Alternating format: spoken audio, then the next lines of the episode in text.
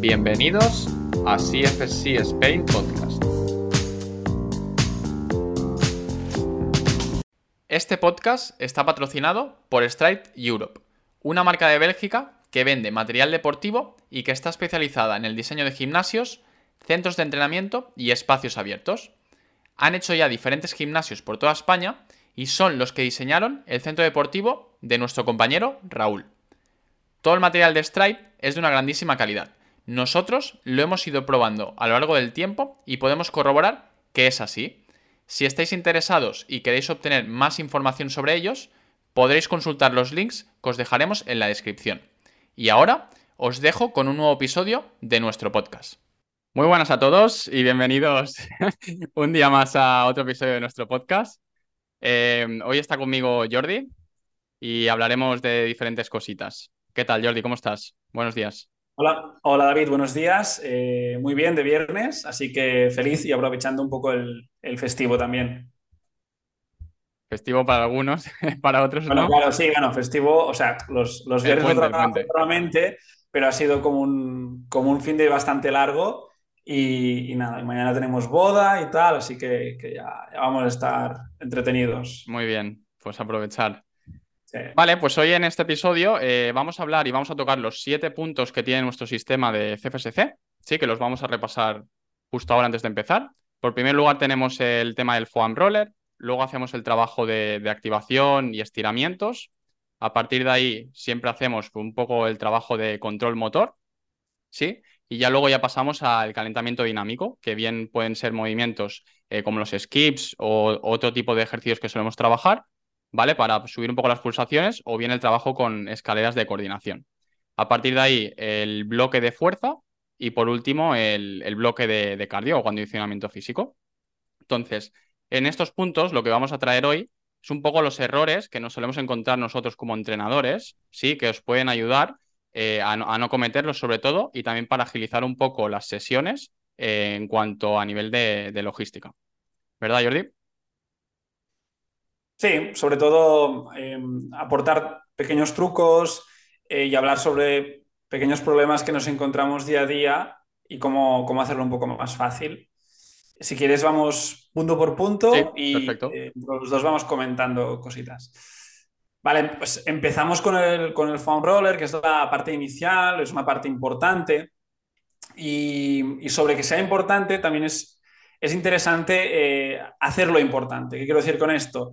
Hacer que el material, por ejemplo, cuando si tenéis un, espacio de una zona de césped o donde, que, donde queráis hacerlo, que sea el material visible, ¿vale? Que los foam rollers estén visibles, que estén ubicados de manera que la gente al entrar en el centro pues lo, puedan coger, también sepan dónde están, dónde devolverlo y hacer algo visible es mucho más fácil que la, gente se lo tome como, como un ritual.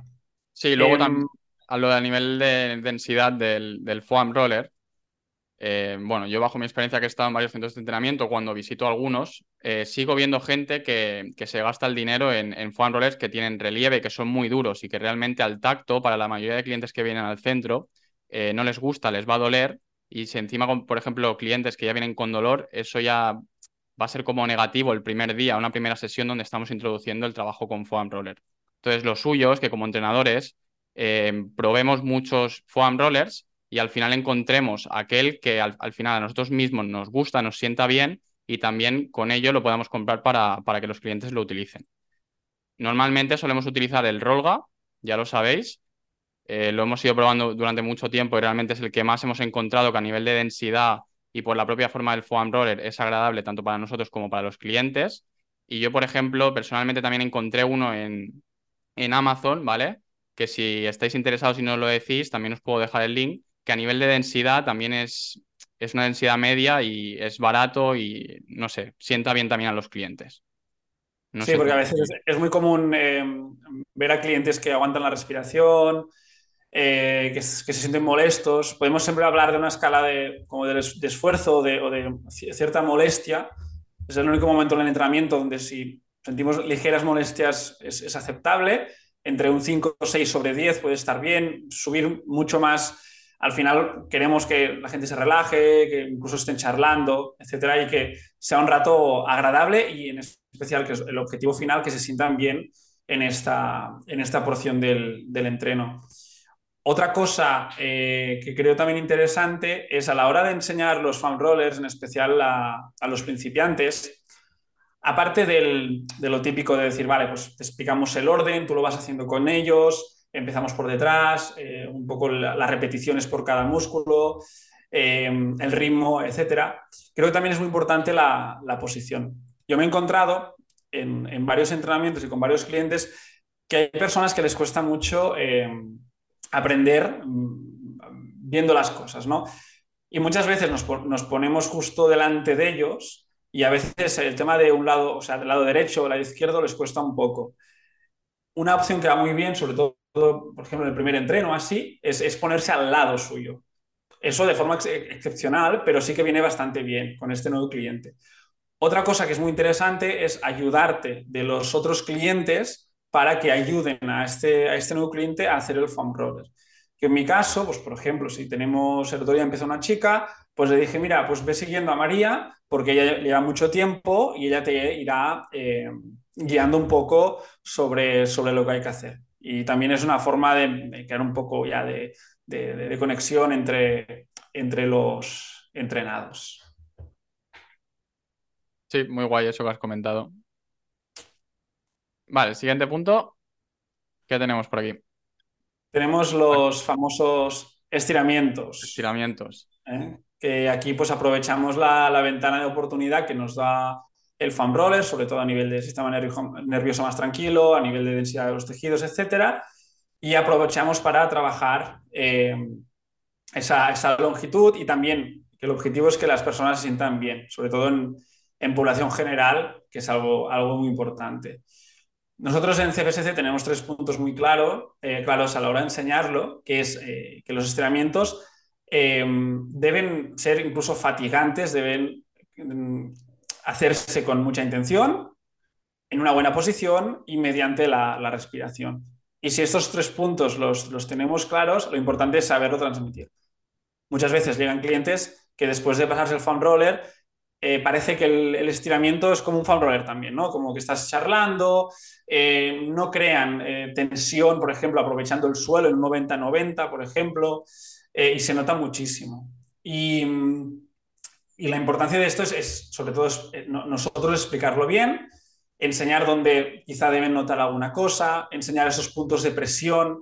Por ejemplo, en el Spider-Man Stretch, pues pedir que con el codo hagan fuerza contra la rodilla, que empujen contra el suelo con, el culo, por ejemplo, y ser específicos en, ello. Sí, al final es justo lo que comenta Jordi, ¿no? Los estiramientos se, suelen ver como, como, algo que es, me pongo en esa posición y ahí aguanto y ya está. Pero al final la, magia de esto y donde se van a dar esas adaptaciones, como bien sabéis muchos de vosotros, es realmente aplicando esa intención de generar fuerza en esos rangos, ¿vale? Pues para que al final el sistema nervioso vaya, entendiendo que esa posición es segura y que quiere ir ahí. Entonces ese punto es súper importante. Y también una, cosa que, seguramente os, lo encontráis mucho, sobre todo en, mujeres, es que no sienten los estiramientos. Típica chica joven, eh, que, tiene mucha flexibilidad, etcétera. Eh, yo en estos casos, al final sí que es cierto que en un grupo tampoco puedo ir diciendo que cada uno haga un, estiramiento diferente. Yo en estos casos eh, les hago trabajar un poco más con el tema de, la intención, que aprieten esos puntos, por ejemplo, en el 90-90, que con las rodillas, los tobillos aprieten contra el suelo, que, quieran crear un agujero. Y luego a veces, a veces también les quito puntos de soporte. Digo, mira, pues prueba a hacer la misma posición sin eh, apoyarte en el suelo, por ejemplo. Mm, de todos modos, pensamos siempre en el, grupo, ¿vale? O sea, que, eh, seguramente beneficiará más a los que están un poco más rígidos y quizá no tanto, pero a nadie le vendrá mal eh, moverse un poco, respirar en posiciones eh, y esto, ¿no? Vale, pues pasamos al, siguiente punto, que es el, trabajo de control motor, ¿vale? Y luego ya vamos a tocar el tema del calentamiento dinámico. En el control motor Normalmente solemos trabajar sobre todo, sobre todo el tema de los puentes de, glúteo o hip lift y luego pues algunas variantes como el dead back o, similares, ¿vale? Entonces ahí es importante también eh, esa intención que comenta Jordi, pues por ejemplo en el hip lift de que claven los talones contra el suelo, ¿sí? ya tienen ahí ese feedback y, saben que, tienen un objetivo en el propio ejercicio que les va a ayudar a notar pues, la activación en la zona de los isquios, en los glúteos. Sí, por ejemplo, en el lead back, sobre todo destacar también que cuando lleven la pierna hacia el suelo, que piensen en soltar el aire, sí, como si soplaran una vela. Eso suele ayudar. Bueno, el tema del control motor es, lo que dices, el tema de la intención. Aquí nuestro objetivo, o a nivel más técnico, pues sería esto, que, lo eh, crear control y, saber crear tensión en, zonas que no deben moverse y, que las zonas que deben moverse eh, que se muevan bien, ¿vale? Pues como el ejemplo de, pues tengo en el tronco pues cuatro partes enganchadas, que pueden ser los brazos y las piernas, y saber mover esas extremidades Em, sin que la, zona del centro se mueva. Y eso luego eh, transmitirlo a, ejercicios con más demanda, pues como puede ser la, parte de fuerza. ¿no? Em, aquí me parece muy importante el tema de la respiración, sobre todo trabajar con la exhalación. De hecho, creo que es el, junto a, los estiramientos, la parte de esa activación, de control motor, donde realmente podemos em, introducir trabajo respiratorio. Eh, sabemos que la, exhalación es algo que, es, importante, que va, a ayudar muchísimo a que sientan mejor eh, el trabajo de core, va a mejorar la posición a nivel del tronco y, respecto a la pelvis. Y, podríamos decir que es como un ejercicio un poco de más bajo umbral, pero que mm, luego en la parte de fuerza podrán, como, pues, podremos transmitir eh, estas buenas posiciones cuando ya estemos de, pie o con cargas. Em, yo en esta parte también, que nosotros pues, nos basamos un poco en algunos test de FMS, que puede ser el, el Shoulder Mobility, como trabajamos con Floor Slide, eh, los Leg Lowers para el, ASLR, etc.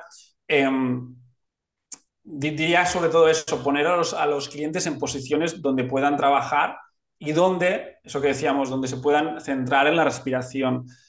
la cosa que veo muy a menudo son personas con, con el cuello muy o con la cabeza muy adelantada, por ejemplo, que se van hacia atrás, que tienen los hombros adelantados, pues poner un cojín detrás, que estén, que estén más cómodos. Em, y de esta manera se podrán centrar realmente en, mantener una buena posición, un buen stack, mientras realizan eh, el ejercicio junto a esas exhalaciones un poco, un poco más forzadas. Vale, genial. Pues vamos a tocar el siguiente punto, el apartado de calentamiento dinámico. Tienes por ahí anotado, ¿verdad, Jordi, un poco los ejercicios que, queríamos comentar? Sí, el calentamiento dinámico es la, última parte del, calentamiento, eh, la previa a la parte de potencia. Aquí, lo primero, podemos hablar un, poco del tema de la logística. Depende del espacio que tengas, sí que es cierto que eh, es, un poco difícil eh, crear pues, sesiones haciendo skips, avanzar, retroceder etcétera. Pero creo que tengas mucho o poco espacio, es importante que tú sepas dónde te tienes que poner como entrenador para que te vean. Yo recomiendo siempre que sea delante, delante de ellos y que ellos, si tienes grupos de dos, cuatro, seis, se, puedan poner en filas, por ejemplo, para que haya un orden, ¿vale? que no estén eh, dispersos por ahí. Una vez tenemos esto, eh, por ejemplo, nosotros podemos trabajar con desplazamientos, que es toda la parte de skips, eh, dinámicos avanzando, etcétera, o la parte también de, escaleras de, coordinación. En la parte de los skips será muy importante, eh, y eso es una cosa que, he visto como un error común, es que nosotros tenemos que estar delante y tenemos que comandar la sesión. Comandar en el sentido de poner orden. Cuando hacemos un skip, primero enseñamos los pasos en estático, sin rebote, luego añadimos rebote en estático y luego avanzan y seguir estos tres pasos eh, va a beneficiar el aprendizaje de las personas. Y eso lo hablábamos antes con, con, David, y es que hay muchas personas que les cuesta muchísimo integrar esos trabajos de skills porque requieren cierta coordinación, son personas que en su día a día no se, no se mueven. Em, y el tema de los brazos, por ejemplo, que no lo saben coordinar, podemos sacar los brazos en el sentido que, em, que pongan los brazos en la cintura. Eh, y en definitiva, podemos ser un poco menos perfeccionistas en, este, en este apartado y con el tiempo va, las cosas van saliendo. Al final, eh, ya los va a enriquecer mucho el hecho de, desplazar, de desplazarse a, otras velocidades y el hecho de que su cerebro tenga que empezar a trabajar para coordinar gestos un poco más complejos a los que, a los que hace eh, día a día. ¿no? Tú imagino, David, que también que hemos hablado que hay clientes que, les cuesta un montón aprenderlo. No sé cómo lo gestionas tú. Sí, normalmente lo que suelo ver y justo que comentas es el tema de la coordinación con, con, los brazos, sobre todo. Y al final, a veces queremos progresar muy rápido con algunos clientes y es lo que comentas. A veces hay que regresar, enseñar bien el propio ejercicio, sí, en estático, luego con rebote y luego avanzando. Y a partir de ahí no buscar esa perfección, simplemente buscar progreso, porque al final cada repetición que vayan haciendo semana a semana, eso es mejora continua para el cliente y poco a poco, ¿vale? Va a ir mejorando. Al final, eh, como comentas, la mayoría de clientes que vienen a nuestro centro no se mueven más allá de estar sentados la, mayor parte del día, entonces todo lo que hagan, que se desplacen en diferentes planos de movimiento, que hagan pequeños eh, saltitos a nivel pliométrico, eso les va a enriquecer un montón. Luego ya pasamos a la parte de escaleras, que también lo podríamos incluir como parte final del calentamiento. A mí, o sea, si, tuviera que escoger entre una sesión, entre skips y tal, tal, a escaleras de coordinación, seguramente iría por las escaleras. Porque eh, te va a dar, es una herramienta que te va a dar muchos planos de movimiento, el ritmo de cada uno podrá ser el que, el, que ellos quieran, eh, puedes ajustar la... Exacto, exacto. Y, y bueno, una, una, de las cosas más importantes, y eso lo repetimos en las formaciones, es que primero hay que enseñar, explicar y demostrar el gesto antes de pasar a, hacer las escaleras de forma muy, muy rápida. Incluso a las personas les podemos decir, mira, pues en estas primeras sesiones solo céntrate en, hacerlo bien, puedes ir andando. Eh, funciona muy bien el tema de la frase, es decir, mm, el mismo nombre del, ejercicio te dice lo que debes hacer. Eh, dos dentro, dos fuera, dos dentro, dos fuera, uno, dos clavar, uno, dos clavar. Y eso también explicar a los clientes a la hora de mostrarlo, hacerlo lento y luego también rápido, ¿vale? Que mm, todos los clientes puedan, puedan coger esta información y adaptársela a ellos mismos. Y también algo muy importante es, sobre la logística, es decir, ser, ser, concisos en qué debe pasar cuando tú terminas de hacer las escaleras y estás en un grupo y tienes un espacio X, pasan por detrás, por ejemplo, y pueden volver a hacerla de espaldas o dónde dirigirse después, etc. Y todo esto, si lo haces antes de, empezar a hacer los ejercicios y especialmente en grupos, te va, te va a quitar de bastantes problemas. Sí, totalmente. Al final, a veces cuando hay grupos de cuatro o seis personas, lo más cómodo a veces es que vuelvan caminando y que la siguiente vez que vuelvan a hacer la escalera, por ejemplo, que lo hagan de espaldas. Porque si no, entre ellos se van a chocar, no va a favorecer un buen ritmo de la sesión y ya va a haber ahí un jaleo montado, por así decirlo. Y, el tema de las escaleras también, eh, quería añadir eh, que se guarden bien, porque yo me he encontrado en el centro que, a veces eh, nosotros tenemos dos, porque son grupos de cuatro, dos y dos, los dividimos, y a veces están juntas, ¿no? Y estás en medio de la sesión, las tienes que desenredar, etc. Por lo tanto, muy importante que si pues, tienes otros compañeros trabajando contigo, e incluso con los clientes, decirles, mira, se guardan así, que no se enreden, que estén como escalos, que no sé cómo decirlo desde sí, hablando, ¿no? pones como un lado de la escalera hacia una dirección y la otra hacia el otro, ¿verdad? Por ejemplo, hay, mil maneras, pero que no, que no se guarden juntas, porque si no a veces es, un lío y yo es como, como los, los cables de los micros, de los, sí, de los auriculares. auriculares yo no puedo con esto. Esta, esta mierda me supera, ¿sabes? Esto al final lo, estamos comentando por experiencia propia porque hemos perdido muchos minutos de la sesión deshaciendo la, escalera que no, que no hay manera. Esto creo que nos ha pasado a todos. Y al final con el tiempo aprendes que, que, parece una tontería, pero eso te quita mucho tiempo de la sesión que puedes aprovechar con, con los clientes al final. Sé que hay escaleras que, lo he visto en algún centro que, no son de, cuerda como las de Skills, ¿no? Son como, como un hexágono, ¿verdad? Que son como, como de plástico, ¿no? Algo así. Sí, y se pueden, se pueden quitar y son, son bastante más fáciles de, montar. ¿eh? Pero bueno, sobre todo eso, atender que tanto los skips o los desplazamientos y a las escaleras, que nosotros eh, tenemos que comandar, tenemos que explicar lo que, cómo tienen que pasar las cosas, incluso los detalles de eh, desde aquí repites o me voy para atrás, etc. Eso va, a funcionar bastante bien. Y luego, por ejemplo, que se me, estaba viniendo ahora a la cabeza, gente que no tengáis escaleras, podéis utilizar, por ejemplo, aros, ¿vale? Mm. O simplemente em, ser imaginativos y en el suelo pensar a muy malas, si no tenéis mucho espacio o lo que sea, imaginar esa escalera ahí eh, dibujada en el suelo, ¿vale? Siempre al final siempre hay alternativas y la clave es hacer mover a los clientes. Venga, vamos a la, parte de fuerza. Potencia. Ah, potencia, verdad, perdón. Vale, pues en la, en la parte de potencia, eh, al final lo que buscamos con los clientes es que entiendan que tienen que aplicar velocidad. ¿Sí? Entonces, eso al final lo vamos a conseguir con dos cosas. Uno es con las demos, ¿sí? Y luego, por otro lado, con, con las indicaciones que le vamos a dar, que normalmente solemos decir dos. Una de ellas es que revienten la pared, ¿sí? Y, la otra, al final, es que busquen eh, tirar la pelota lo más fuerte posible. ¿Vale? Que esa- esas dos suelen ayudar bastante y al final también les animamos siempre que si tienen estrés o yo lo suelo hacer, ¿no? Como que lo descarguen toda esa energía que la descarguen ahí en la pared.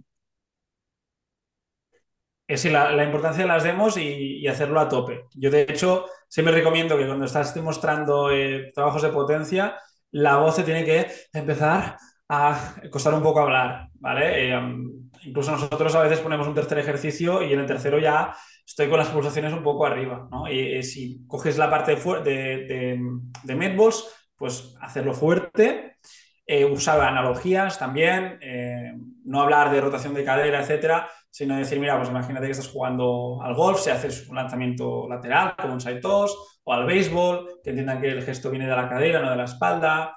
Cuando cogen la pelota, que entiendan que el movimiento es con las dos manos, como si tuviera, o sea, tiraras un, cubo de agua. Yo suelo decir cubo un de cubo- agua. que se imaginen que tiene un cubo de agua y que piensen como en tirar el agua hacia la pared, sí. Eso es. Y luego está la, la- la- o sea, y en la parte de midballs también un, un detalle es que escoger unas midballs con el peso adecuado. Veo muy a menudo centros que compran midballs de 10 libras, o sea, de, de 5, 6, 7, 8 kilos o 10. Están siempre nuevas porque apenas se utilizan. Siempre nosotros recomendamos que entre 1 y 3 kilos, genial. Incluso yo tengo gente en el centro que, está muy fuerte y con, la- con las de 6 libras van, van perfecto, porque al final queremos velocidad, queremos que sea rápido, a mayor peso les va a costar mucho más añadir velocidad. Yo creo que de 2 a 4 sería lo ideal. 2, 3 y 4, sí. Y si podéis tener también medballs pequeñas, viene muy bien para, para personas que son muy pequeñas, eh, chicas con las, las manos muy, muy pequeñas, por ejemplo, am, o gente que la- le haga un poco de impresión tener las, las, las medballs un poco más grandes. Eh, y vienen bien también para hacer trabajos, por ejemplo, a una mano, porque a veces con las grandes cuestan, cuestan un poco.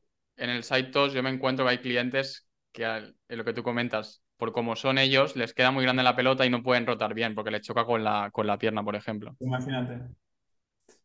Em, luego, en la, parte de, de potencia tenemos los saltos, ¿vale? Aquí hablaría mucho de, seguridad, porque no queremos que nuestros clientes se hagan daño. Eh, tener los, los, los, los cajones que sean eh, blandos, los de Perforbetter, los de Stripe, o sea, de cualquier marca van a ir bien, que no sean de, de madera poder ser. Em, enseñar también bien los, los saltos, pedir que sean al revés, ¿no? En, los, los midballs queremos ruido, queremos que saquen muy rápido y en la pliometría, en la parte de saltos, realmente es, no es pliometría, eh, queremos que absorban bien la- las fuerzas y que no se, no se oigan. Yo siempre digo, ¿no? Que, parezcan, parez- parezcan ninjas. Mm, evitar hacer saltos con cajones muy grandes, porque queremos una, empezar de triple, flexión, triple extensión, y luego triple flexión, y si llevas un cajón muy alto, es que te estarás todo el rato flexionado, aunque para el Instagram va a quedar muy bien y va- vas, a, vas parecer una, una, una bestia. Y, un tema que, hemos hablado contigo eh, es el tema de avanzar en los trabajos de potencia, ¿no? Nosotros os enseñamos desde el box jump y también os enseñamos el lateral bound, ¿vale? Que saltar de una pierna u otra clavando.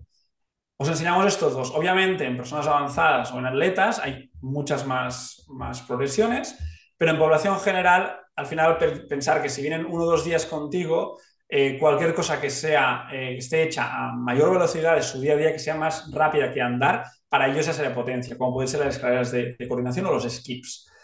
Por lo tanto, eh, a veces no hace falta avanzar en, el trabajo de potencia. Yo tengo clientes de hace cuatro años que cada día hacen, trabajos de, box jump y ningún problema. Es seguro para ellos, es un estímulo suficiente. Em, a veces incluso los lateral bounds para alguien que sea muy mayor y no puede aguantarse una pierna, pues lo- los voy a descartar, porque en un plano más agitado, más hacia adelante pueden gestionar mucho mejor la repartición de peso. Y ya está, y está bien. Luego sí, sí que es cierto que podemos ir añadiendo pequeñas cosas o que antes del salto hagan como un contramovimiento, pequeños detalles que sí que podemos aplicar, pero que a veces no hace falta avanzar. Sí, sí, tota-, totalmente de acuerdo. A veces queremos complicarnos mucho la vida con muchos de nuestros clientes y al final lo que hacemos es por querer progresar y avanzar a un ejercicio que realmente no están capacitados eh, para hacerlo, al final el que sale perjudicado es el cliente. Y nosotros estamos ahí convencidos de que, hostia, qué bien, ¿no? Estoy avanzando con él cuando sabemos realmente que el cliente no está capacitado para hacer ese tipo de, trabajo. Entonces, eso también es un punto a tener en cuenta. Sí, y, a nivel de medballs, quizás más a nivel logístico, eh, utilizar, podéis utilizar el suelo también si no tenéis paredes. Eh, sí que es cierto que con el suelo, eh, sobre todo las medballs más blanditas, a veces se, se, pueden romper.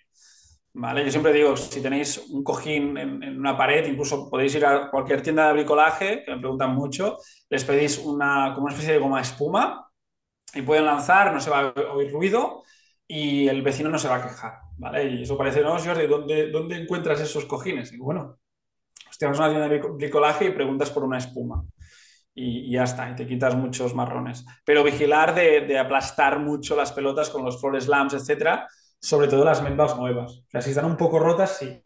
Y si, si empiezan a perder, a perder algo de, ¿no? de, de, lo, de, lo, que tienen dentro, eh, pues desecharlas o así. O si no, se, se vaya todo. Creo que justo Mike lo comentaba no hace mucho, de la importancia de decir a los clientes que también, porque al final es cuidar el material de nuestro centro y no tener que inventir cada dos portes en, pelotas, que las más viejas se usen, pues, por ejemplo, para hacer los slams. Eso es.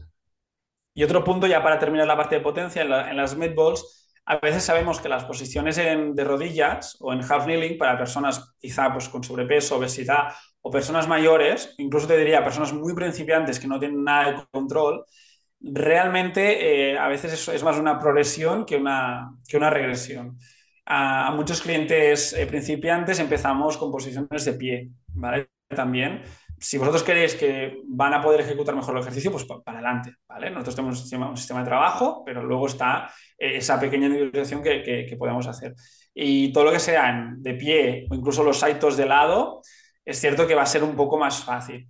Precisamente porque a veces en un grupo pues no puedes dedicar el tiempo necesario a estar con una persona, por ejemplo, una posición de saltos en, en una rodilla al suelo, posición de caballero, pues bueno, tienes que ajustar alguna cosa, que aprieten aquí, que la pelota pase, pase por arriba, o sea, por, si por arriba de la, rodilla, no por delante, etcétera, ¿vale? Y hay que ser un poco prácticos, que la logística vaya por encima a veces de, cierta selección de, ejercicios. Eso, eso es lo que quería comentar.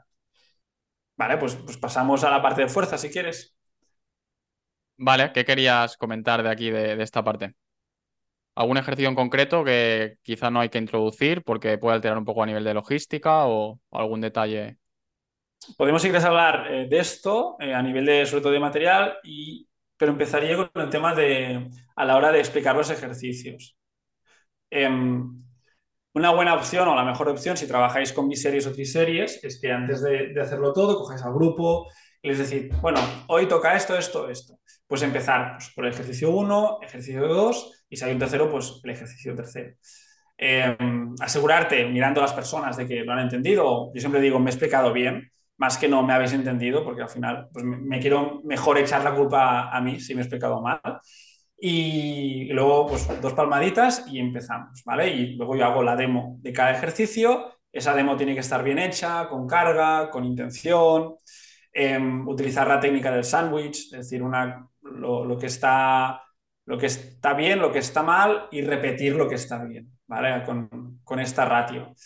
Em, asegurarte que las personas cuando te ven te están viendo, porque a veces a mí me pasa en el CEI que voy a un lado y veo que alguien se queda súper lejos o alguien que está detrás de una columna digo, hostia, eres un X-Men o algo, o sea, me estás viendo. Eh, y les digo, bueno, pues avanza, venid, por aquí, incluso que se acercan un poco, porque hay gente que es como que se quedan atrás. queda muy, a mí me pasa, sí, que les da como, no sé, como que impone, ¿no? La explicación ahí. Yo les animo de, pues va, venid hacia mí, me escucháis bien, etcétera. Sí que es cierto que no, hace falta chillar tampoco eh, y hacer una buena demo y y, ya está. Vale, y bueno, a nivel de selección de, ejercicios, justo antes comentábamos que al final hay que intentar escoger eh, ciertos ejercicios que, primero de todo, favorezcan la logística del centro, ¿sí? Que al final cumplan el objetivo que queremos de la sesión, ¿sí? Y que se adapte al 80% de los clientes que, tenemos y que vienen al centro.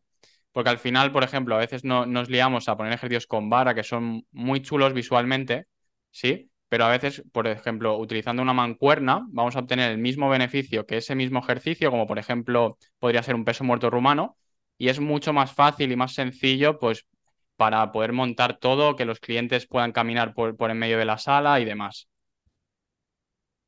Eso es el claro ejemplo, podría ser como el peso muerto. Sí, es un ejemplo. Utilizamos mucho las, las kettlebells, incluso si puedes tener kettlebells hasta 56, como tengo yo, mejor, porque quitar una barra y poner una trap bar es un follón si tienes un centro de entre 100 y 150 metros cuadrados, porque al final va a ser un material casi fijo y que si lo quieres guardar o sacar es bastante difícil.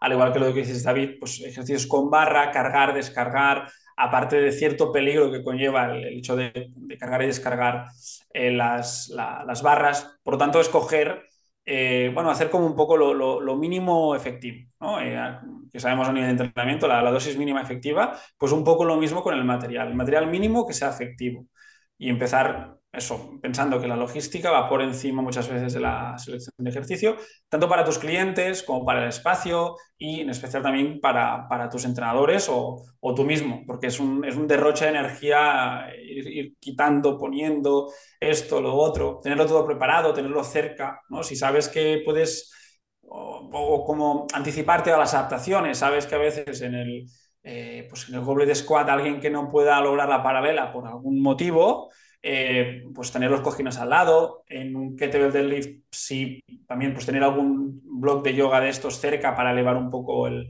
peso muerto, eh, si sabes que vas a hacer alguna regresión.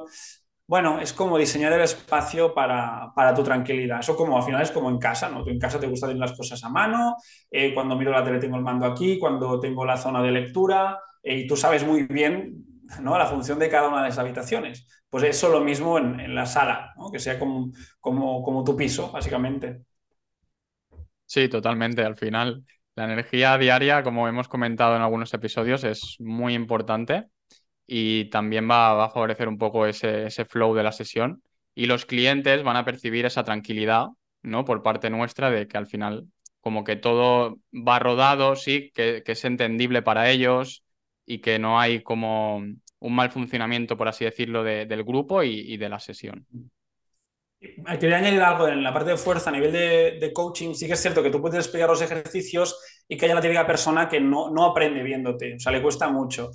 Yo siempre digo que hay como una, la primera ronda es como un poco de prueba para, para cotejar cómo está el tema. Yo aparte de aquí, pues podéis utilizar el, coaching táctil, acercarte a la persona, amablemente, obviamente, pues eh, en un peso muerto, con la espada, tocarla un poco, se hace una plancha para que se vaya un poco hacia arriba, le pones un dedo en las escápulas que te apriete. Pequeños detalles eh, que pueden ayudar. Si hay que modificar la posición de un pie, de una rodilla, eso mm, les, va a ayudar, van a entender mejor el ejercicio y también van a sentir que, estás por, ellos, ¿no? Vale, y ya por último vamos a la parte de acondicionamiento físico o cardio, por así decirlo.